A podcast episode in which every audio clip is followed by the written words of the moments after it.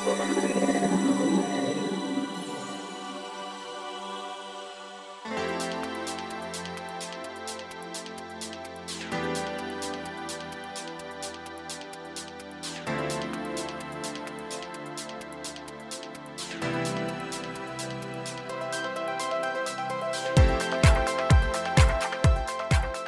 んにちは、ゆきです。菊間が第419回の時間がやってまいりました。早川さん、今週もよろしくお願いします。よろしくお願いします。さあ、えー最近ですね、はいオープニングをですね、えーなかなか苦しんでいるんですけど、生みの苦しみということでですね、まあそのためにネタ作るのもちょっとね野暮だなと思って、うんうんうん今思い出したんですけど、はいゆきちゃんさ、ほらピラティスも行ってるっていうことで、あ、朝早いの？朝は早いって言っても7時半ぐらいのあでも早いじゃん。朝ピラティス。はい。えでも週に1回ですよ。まあしかもご近所だからな。ご近所なんでごめんないさいね。やではいも。すごいと思うんですけど、まあ、僕ねあの早起きしてるイメージあります？うん。あります。でも実はあのーまあ、そうやっても6時半とかだから普通なんだけど、毎日でしょ？うわん、ー。だけど実はですね最近、はい。えーほぼ、まあ、それも別にいつやめてもいいと思うんだけど5時に起きてるんですねおじいちゃん？いやいやいや いや最近ちょっとほらまた楽しいことがたくさんあるからやっぱり時間あーいいですね。はほら限られてるから早く起きた方が。でも目が覚めるってことは何かしたいっていう証証じゃないですか。でもさ眠いもんは眠いじゃん。あでで眠いけど目覚めようとしてるんですこかれがですねなぜできるようになったかってとこがうん。今日のオープニングなんです、何？久々に僕ねビジネス書読みました。はい。すっかり読んでなかったんですけど、はい。たまたまちょっといろいろ縁があってですね、まあ、皆さんご存知だと思いますけど本田直之さんっているんですよ。本田健さんじゃないですよ、同じぐらい有名なんですけども、えーレバレッジシリーズでですね。結構何百万部売った方なんですけど今うん。ハワイで暮らしたりとか、まあ、まあ高城さんみたいな感じですね。松田美弘さんみたいなはい。感じの方がいるんですけどその方の本をですねたまたまちょっと読む機会があったらそこにですねなぜ早起きをみんなできないかと。ほらよくそう成功するために朝5時に起きた方がいいとかさ、ありますね。それできたら苦労しないじゃん。そうなんですよね。でもね彼はすごいのよ。何ですか？それは別になんか努力が必要ないらしい。で要はですね、まあ、ちょっと語弊があるけど早寝早起きじゃないの。これマインドセットを逆にする。の早起き早寝なんですよと。早起き早寝？ポカンとしてますねゆきさん。早く起きるから早く寝るってこと？その通りですつまりですね、まあ眠くなっちゃうからね。つまりです。その発想なんですよ。これ皆さんねもちろんお仕事夜夜中ある方とか、まあ、いろんなちょっと一概には言えない部分はあるんですが僕はすごい腑に落ちてそうかと。ほらなんか次の日朝5時起きると思うと憂鬱だよね。そう,、いうサイクルになってないと。うんうん。でこれはとにかくこの本田さんが言ってるのはえ僕が受け取った解釈はですね、はい。とにかく早起きすると。して後から眠くなるからもちろん寝ていいと。でそれをずっとただやるだけだと。ちょっとゆきさんまたこの男性と女性の違いなんかまだ100%腑に落ちてないかもしれないですけど早寝早起きじゃないんです。早起き早寝ね。でもね早川さんじゃあ早く起きて、うん。その今までよりも1時間半とか2時間ぐらい早く起きて、そこで仕事するの？しない。何するの？この早く起きた時間ねは、好きな本読んだり考え事したり映画見たり。やっぱり2時間さ久々に昔は根性で5時起きしてた時と同じことをやってるんだよね、えー、とうん。昔はそのやっぱり読書が大事とかさあったからお風呂に入ってねほら2時間。はい、今久々につまりやってるんですよそれを。何時に寝てらっしゃるの？うーんでも9時ぐらい寝てる。嘘でしょ？9時？うんでもねその本田直樹さんも別に11時ぐらい寝ればいいじゃんっていう、ね、書いてあるから。でもねほらこれ前も言ってましたけど俺8時間寝ないと無理なんだよ。はあそうすると9時5時だよね。9時5時の意味がちょっと違うよね。ね。うん。就業時間ではなく。アフターファイブがちょっとだから完全に僕は朝方です。なのでまあねその仕事柄だったりいろんなほら環境で9時はちょっと多分難しいと思うんですけど。僕も本来別に9時に寝なくてもいいんですけど、えでもねいや何が言いたいかっていうと早起き早寝。そうですね。ででもねそうね。はい。あすいません。でほら番組で言ったと思うけど俺すぐ眠くなっちゃうのよ。ねでなんかなと思ってたけどあこれならすぐ眠くなっちゃっても別に罪悪感覚えるえ必要ないなと、いうことで、えー力説したいのは早起き早寝。ただしすみません私がですね説明がうまくないのでこれどこまで皆さんに刺さったかわからないので気になった方はですね、えー、本田直之さんの、えー、本を読まれるといいかなと。それ早起き早寝っていう本ではないですよね。レバレッジ時間術か最近の本だと何を捨て何を残すかで人生は決まるかな。どっちにも書いてあると思うんだよね。でも確かに言い方は早寝早起きって言いますもんね。でも実際はそうか。だって早寝早起きってちょっときついよね。だから早く寝なきゃとかさ楽しいこともいろいろあるのにさ。ただ早起き早寝のモチベーションっていうか楽しいのはその早起きのそこに楽しみがあるからほら遠足の次の日次の遠足とかって起きれるよね。ワクワクする時って目が覚めちゃいますよね。なんか俺でいけばサッカー好きだからワールドカップの初戦あったらやっぱ見るよね、うんうんうん、なのでなんか別に早起きしなさいって話ではないんだけどそこに楽しみを持っておくとやっぱできるよね。ね。なので、まあ、言葉一つでいや個人的にはそれで簡単に変わったから。面白い、うん、なのでちょっと、うん、まあひょっとしたらひょっとしたらこれ聞いてる方ねあの何万人のうち何人かはそれで変わるかもしれませんのであのお役に立てれば嬉しいです。はい。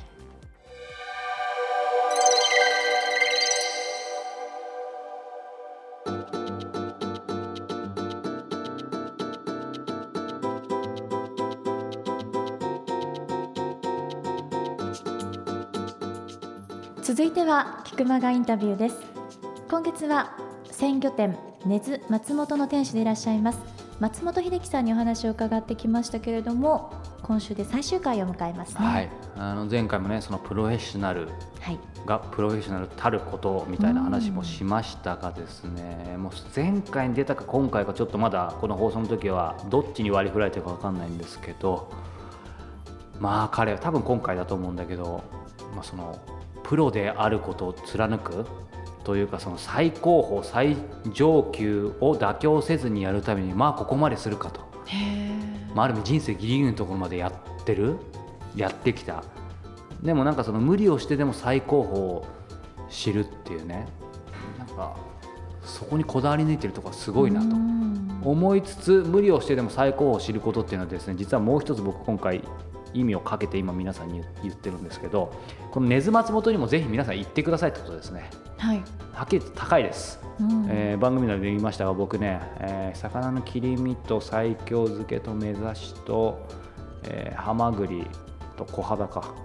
買って全部ちょびっとですけどほとんど一切れとか。全部7000円してますからね。まあでも考えたんじゃゆきゆきちゃんは別にあそんくらいじゃないって感じもね。いやいやでもやはりその分お味は。いやもう半端じゃないですですよね。なので、あのー、これ今月の最初かな。ほらヨガのさ2週目かな。教えて早川さんでさ、はい、ゆきちゃんが最初にさ、なんか、ま、あのプライベートレッスン行った方がいいって話もあったけど、まあまああのちょっとずれるかもしれないけど、やっぱりさ多少無理をしてでもなんか一番いいものを選択するっていうのは大事かなっていうのが言いたかった。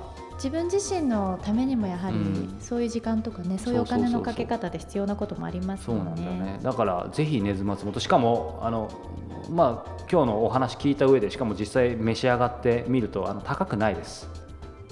そういう意味では。その7000円高いとは思わない、うん、ちょっと全然別だから。うん。なんでまあ無理をしてでも最高を知ることってそういう意味では俺あれだな。その海外行く時は番組内では言ったかな。ブログには書いたことあるけど必ずいわゆるうん、まあ実はその星とか世界のトップレストランっていう肩書きは興味ないんだけど、うん、そう言われるにはそれなりのゆえんはあるわけじゃん。必ず一つの都市行ったらそういうところはどんなに高くても行って食べる。そしてバランスだからそういうのには出ないけど地元の人が美味しいと言われてるなんか食堂みたいなところも行ってるなるほど。まあ最高峰、まあ、2つの意味で最高峰だと思うんだけど、うん、やっぱりなんかそういうのを知っておくっていうのは皆さんの人生の中でもできる範囲で全然無理する必要ないしワクワクしないんだったらやる必要ないけどなんかちょっと背伸びしてみるっていうのは大事かなっていうのは、うん、うん、感じました。そんなわけで今回最終回ぜひ聞いてみてください。聞きたかったんですけど独立してからちょっと戻りますけど、はい、その最初の苦労の日々、はい、まさに1の線しか出さないっていうので、はい、なんか聞くところに2000万円の借金ぐらいまで行った時があると。そうですね。正しいんですかね。いや最初2000万借りたんです。してこれも言っていいのかな？あの保証協会っていうのがあって、はい、自己資金っていうのが一応ある、はい、なきゃダメなんですよ。全然 まあまあ今だからいいでしょう。はい。そんな時何が松尾さん支えたんですか？いやなんでしょうね。全然わかんないです。意地ですよもうその時ってなんかなんかドラマチックにしたくないですけどもご結婚されてて奥様が支えたとか例えばお子様がいてお子さんの存在がとかそういうことでもない？あのそれ僕急に仕事辞めたんです。で独立するっつって。でね。あの退職金ももらわなかったんです。いらないって言って。そして職案に行ったけどあれももらわなかったんです。なんだっけ。あの失業保険失業保険。あ失業保険で座ってる人たちの中に座ってて俺一緒にされるの嫌だと思って。俺は仕事を辞めたんじゃなくてこれからやるんだと思って。もう35歳ですよね。そうです。で子供も家もあったんですけども。やばかったですよ。そしてまあ何のドラマチックも何もないんですけども。僕はもう固執したんですよ。これしかないと思ってたんで、あのここで落としちゃったらみんなと同じになっなっちゃうんですよ。品物も落としちゃって、あの店の雰囲気も変えてしまえば。楽なんですけど、そしたら多分この店はなくなると思ってたんで、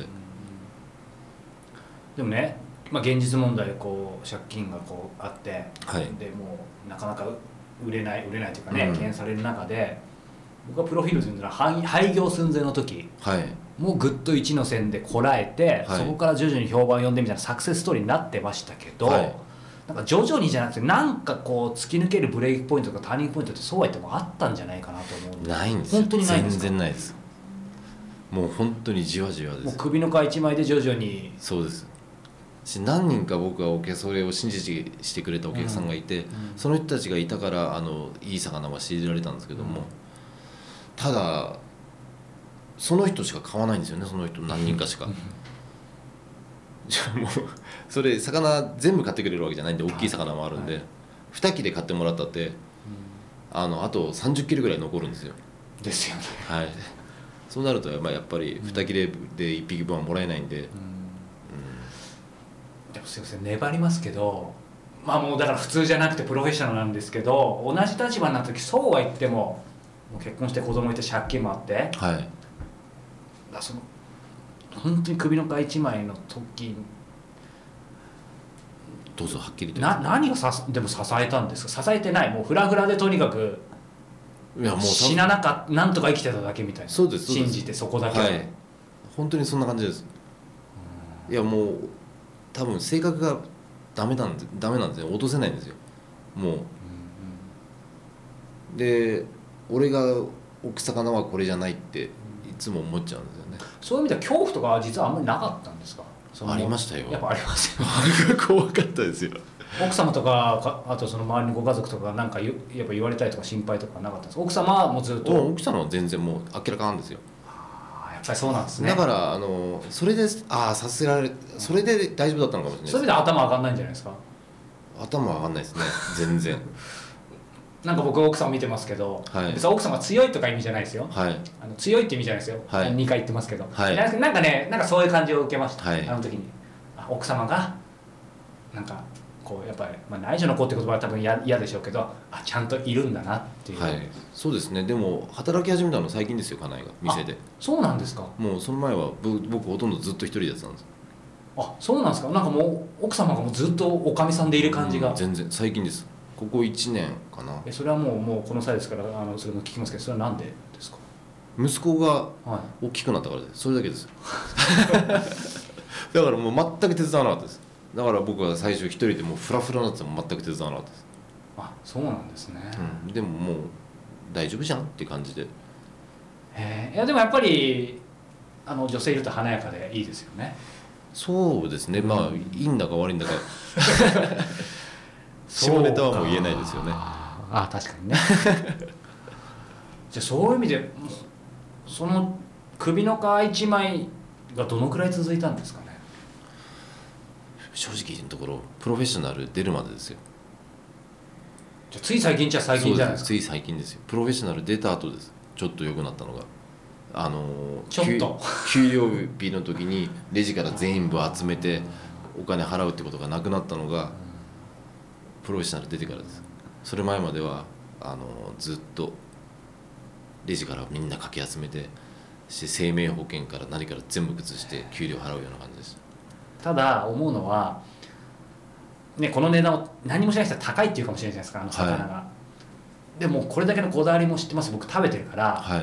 そんな多分何もしない人が思ってるほど爆発的にすごいなんか儲けが出るとかあとそこにかけてる手間とか、さっきのあえて非効率な部分もやってるじゃないですか、はい。いやだからそうだから大変だったんだろうなっていう。のそうですね、まあロスが出ますんで魚の場合は。あ思いっきり。うんですよね、うん、それをでも魚のロスをなくすっていうことはうん。絶対魚にあの仕入れた魚に失礼になるんでロスを出すっていうことは。それはまあなんとか食い止めながら、まあ原価にでもして売るっていうことは一生懸命してましたけど、うん。いろいろ手を返しなくわえ捨てるっていうのは絶対嫌だったんで、食べるか。はい、でもそのその松本さんなんだろうな、まあ、その首の皮一枚の時からもそうですけど今もですけどなんか原動力って何なんですかね？あのもしかしたらマグロ拾ってた時のあれかもしれないです。気持ちかもしれないです。あ負けるかっていうのは。あ、うん、だから築地下向いて歩いてた人がやっと前を向いて歩けるようになったから、うん。そういうのもあんのかもしれないです。もしかしたらそういう意味ではいやもちろん今も今もうしんどいっておっしゃってるようにしんどいと思うんですけど、はい、なんかその下を向いて歩いてた時に比べたら、うん、気持ちは楽ですよね、でもなんか夢のような人生を歩いてるっていうのともちょっと違う。違います全然。そうか。もうだからこうやって言われてうちは大大層儲かってて忙しいんだろうなって思ってる人が結構いるんでしょうけど、そんなこともなくて、うん。毎日何にも変わんないです、うんただあのお客様が少し増えたんで、うん。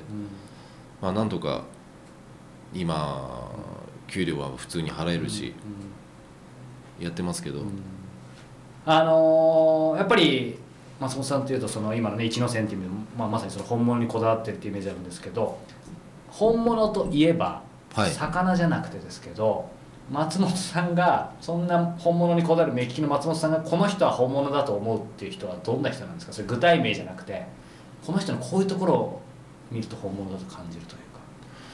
あ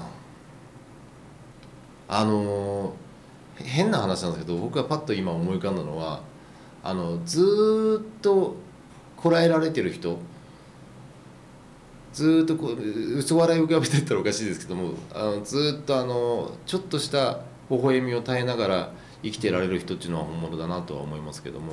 ちょっとした微笑みを持ちながら耐えられる人、はい。うんそういう人がすごいなとは思います。まあでもご自身ですよね。いやいや僕は全然もうもうあのガシャンって感じですよ。まあでもその耐える？耐えるだとか、あのずーっと待てる人？待てる人ですね、はい、いや待つ力だよな。うん、そんなにそんなにジタバタしてもしょうがないし、うんただ自分のやるべきことをきちんとやってる人っていうのが、ステイすごいなと思いますよ、僕なんかやっぱりちょっとジタバタしますよ。でもその松本さんがまあ生きていく中でやっぱりまあしんどいしんどいっておっしゃってて、まあ、その中でもややりがいももちろんあるから続けてるとは思うんですがその仕事そのものじゃなくてもいいんですけどなんか、まあ、まあ安らぐでもいいしなんかこう楽になる瞬間時間空間って何かありますか？いや正直なところ僕はお酒を飲むのがすごいす好きなんですよ。おはいはい。そしてしかもそれは誰かととかじゃなくて一人で行くのが好きなんですよ。基本的には。はいはい。でも今お酒が飲めないんですよ。それそれなんか体調的に、えよよ奥さんがダメだって まあ、奥さんに言われちゃうとね。そうそうそうそうなんですよ。それがちょっと今辛いなと思うんですけど安らげる時っていうのは今だからあんまりないのかな。か家にいる時が一番いいかもしれないです。うんうんうんうん。家にいてあのこたつ、はい。僕夏でもこたつに入ってるんですよ。今聞こうと思って。さすがについてないですよね、ついてはいないです。うこたつに入って、んはい、大体あのこたつが僕のズボンなんですよ。家にいる ああそういうことです時、ねそこからもうほとんど出ないですよね。してリモコン2つここに置いてはいしてあのボリュームをあの全部こう自分でいじくり回して見てるのが好きです今。何見てるんですか？あの今好きなのはドラマですあとバラエティ。あ結構普通ですね。そうアメトークとか。う んじゃあ普段はプロフェッショナル見てないってことですね。そうそんな見てないです。なるほど。まだまだ聞きたいんですがあのまた機会があればちょっと第2部もいつかあのもう断られそうですからまた無理してお願いしようと思うんですが魚を買いに行った最後に、はい。はい。まあ、それ冗談ですけど、はい。最後に今回のインタビューでやっぱりうーんこれからの、まあ、課題挑戦必要なこと、まあ、さっきもちょっと伺ってますけど。あとは、すみません僕全然詳しくないんですけど築地って移転するんですよね。します。その辺もあると思うのでなんかその辺でなんかまた何か変わってこないのかなとかも含めて。築地が移転することによって変わることは通勤時間が長くなるってことですよね。だけ？そうです。あとはよくわかんないです。なんかあの土地がどったらこったらとかいろいろ言われてますけど。多分仕入れられるものは変わらない。変わんないですまさかみんないる人が移動するだけそうです。はい。そんなにただ手間みんな手間なだけでうんうんそんなには変わんないと思います。じゃあまあまあ実際起きてみないと多少いろいろあるんでしょうけどそれはそんなにはそういう意味では対局的には心配してない、そうですね。あの、うん。地下あの地面さえ汚染されてなければ別に何の、そうですよね。はい、問題はないと思います。じゃあご自身としては、まあ、まあ課題挑戦っていうとなんかお重苦しいですけどもっともうワクワクすることでもいいですけど今考えてること。課題はあの僕の心がずっと平穏に入れるような仕事をしたいですよね。それは本当に思ってます。うん。だから魚のプレッシャーに負けないような技術だとか、あと売り先だとかお客様をもう少し集める力だとか、魚屋としてやっぱり、うん素敵であり続けるだとか、うん。みんな見に来てくれるんでうちの魚屋を、そうですよね。魚同業者が。ああそうか、そうです。日本全国からいらしてくれるんで、うん。それで恥ずかしくないようにちゃんと、ううん。んだから魚屋の小売りの魚屋町の魚屋があの少しでも復活するようなうん。見本になれる見本たらおこがましいですけども、うん。あの道しるべじゃないけどああこういうやり方もあるんだっていう、うん魚業界のうん。中でちょっと一石を投じたいというか、うん楽しみですね。じゃあぜひあのなんかもうとにかく人が来て来て困ってるとかであんまり告知してもらえたんですけどじゃあぜひ来てもらって OK ですね。もう来てください。もうぜひ。全国からこれ世界で聞いてる人いますので皆さんぜひ来てくださいと。はい。はい。ということで、えー今日はですねお忙しい中途中配達にも行っていただいてもうハーハーな中先ほど途中でちょっと倒れそうになってた松本さんですが、えー今日は菊間が、えー160人目のゲストで根津松本店主の松本秀樹さんにお話を伺いました。松本さんありがとうございました。ありがとうございました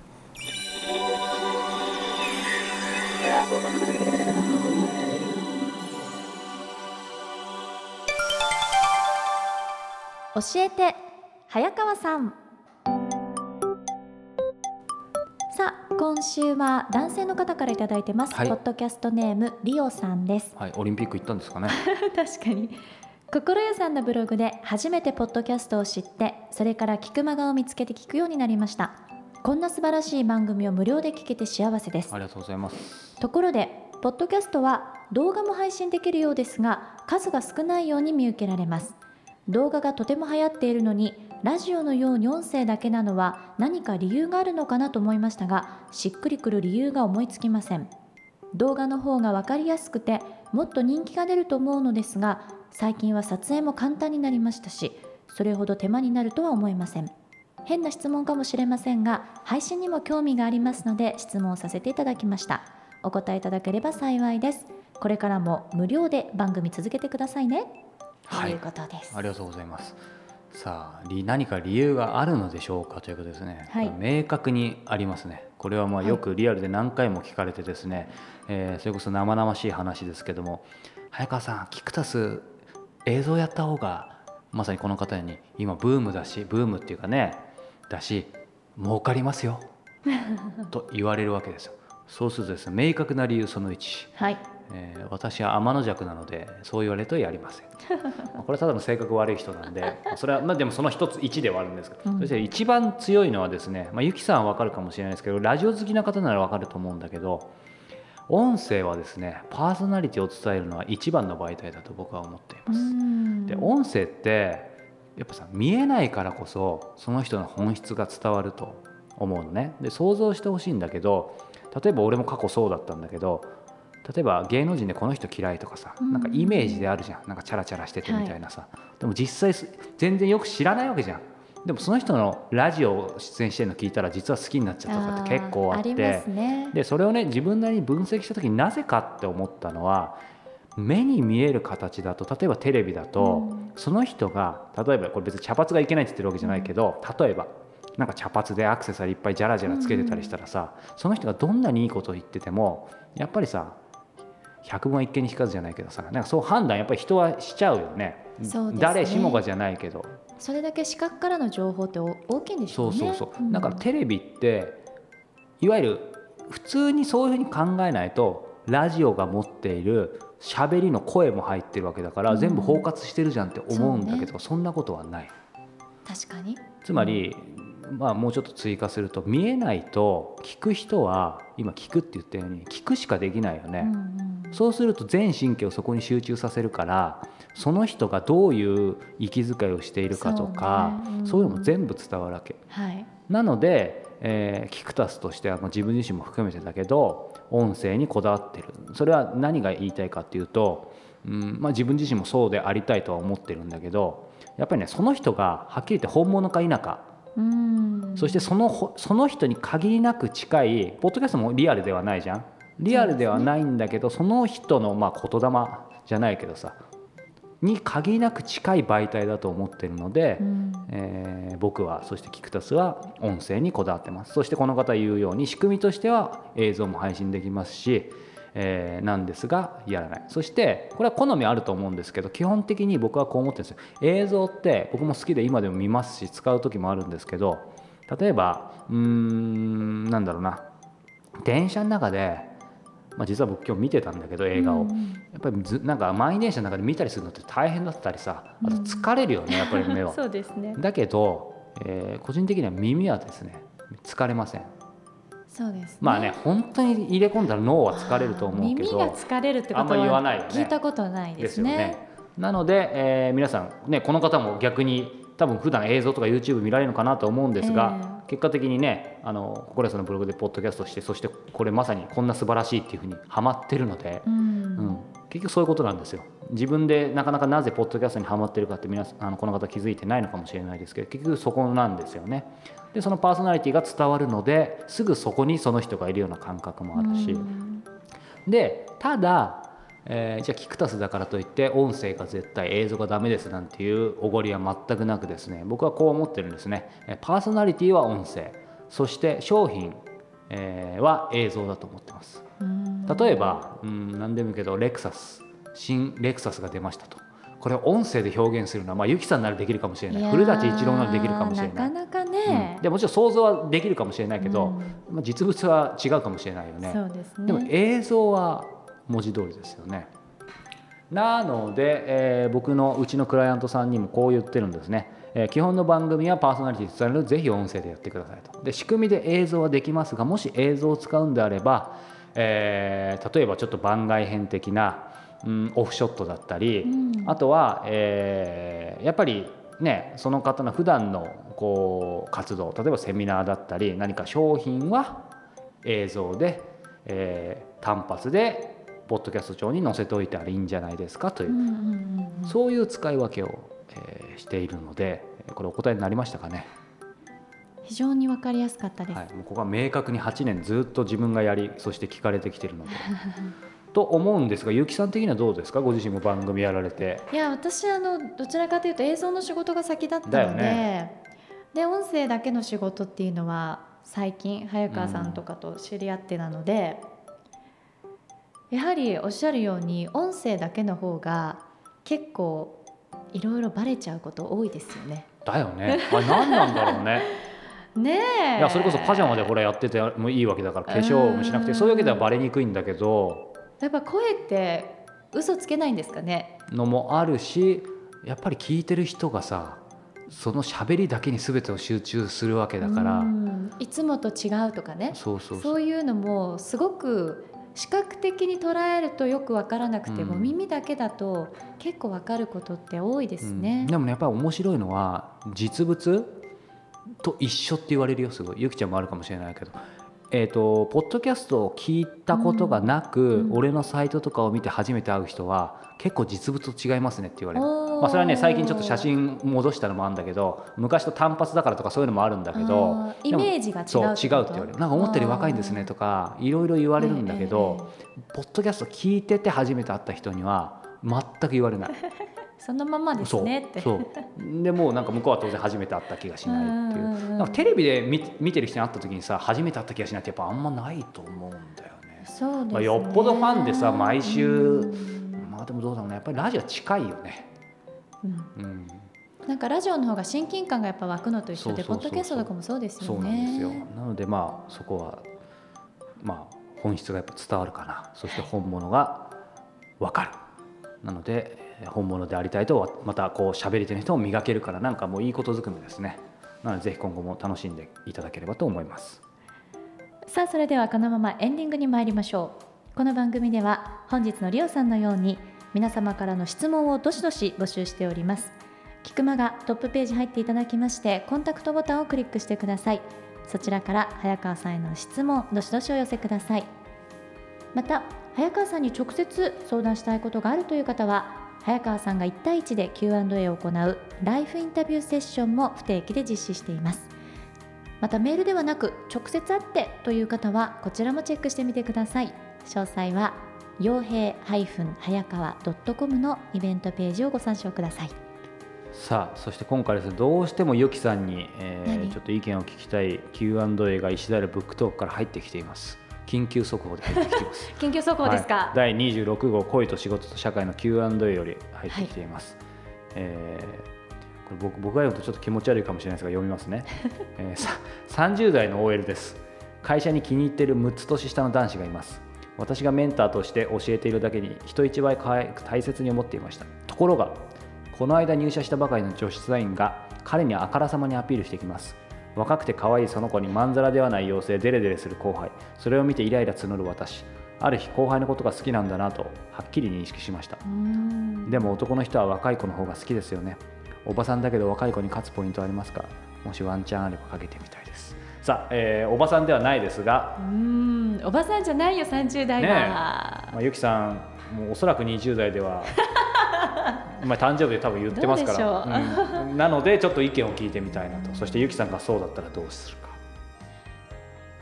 私は期待を込めてその6つ下の彼の本音としてね、うん、やっぱり遊ぶなら年下行くけど本気なる上だと思うよ。その心は？だって新入社員でしょ？その若い女の子、うんいいじゃないこれからいっぱいあるよ。ワンチャンちょうだいよ30代にも。そっちみたい。でもねこれね30代、まあ、仮に30歳だとしますよね、えー、その6つ年下の男子もうまだ24、まあ、じゃないわね。じゃないね。もう30後半ですよね。だとでもこの30ぐらいの男の子だとさ、ちょっとまだふわふわしてる子とかいそうだよね。その女子社員遊びとかじゃなくて入ってきたも可愛い結婚したいみたいに思っちゃう男子もいそうじゃない？いやもうちょっと男子の気持ちはいいんですけど、はい、そのこの質問された女性の、うん、その彼のことが好きな自分に気づいちゃった時に、うん、自分はどういうふうに振る舞わなきゃいけないかっていうことを悩むと思うの。うん、なんかその気持ちを考えるとなんかすごいこうなんていうの切ながゆいというか分かるみたいな。切ながゆい。なんか。でもほら個人的にはこの彼女が可愛いよね。どの彼女？このこの質問してる。めちゃめちゃ可愛いね、おばさんだけど若い子に勝つポイントありますか？しかもワンチャンあればかけてみたいです。若い子に勝つポイント。まあそれはかけられてみたいみたいな、ね、余裕でしかないですよね。もう大人の余裕を、ねね、もう気持ちの中とか腹の中は煮えくり返るように悔しいと思っても、うんいいんじゃない？みたいな。余裕を見せれるって大事なんじゃない？いいよね、うん、でもできないよね恋してたらね。いいねいいねってちょっと ちょっとなんか三30代っぷりを発揮しましたが、まあ、本当さ何何十代かちょっとねそこはあの皆さんのご想像にお任せします。ということで頑張ってほしい予想 予想以上にこのニュース速報盛り上がりましたので。でもそれでイラさんが一体なんて答えるか私も教えてほしい。あそうですね。なので、うん。ぜひ26号皆さんお呼びくださいということなんですが、はい。ということで9月ももうこれ5週目ありますが、えー5週目お休みなので、はい。次は10月ですが10月といえば何がありますかね世の中。スイートポテト本当？そうそうそう。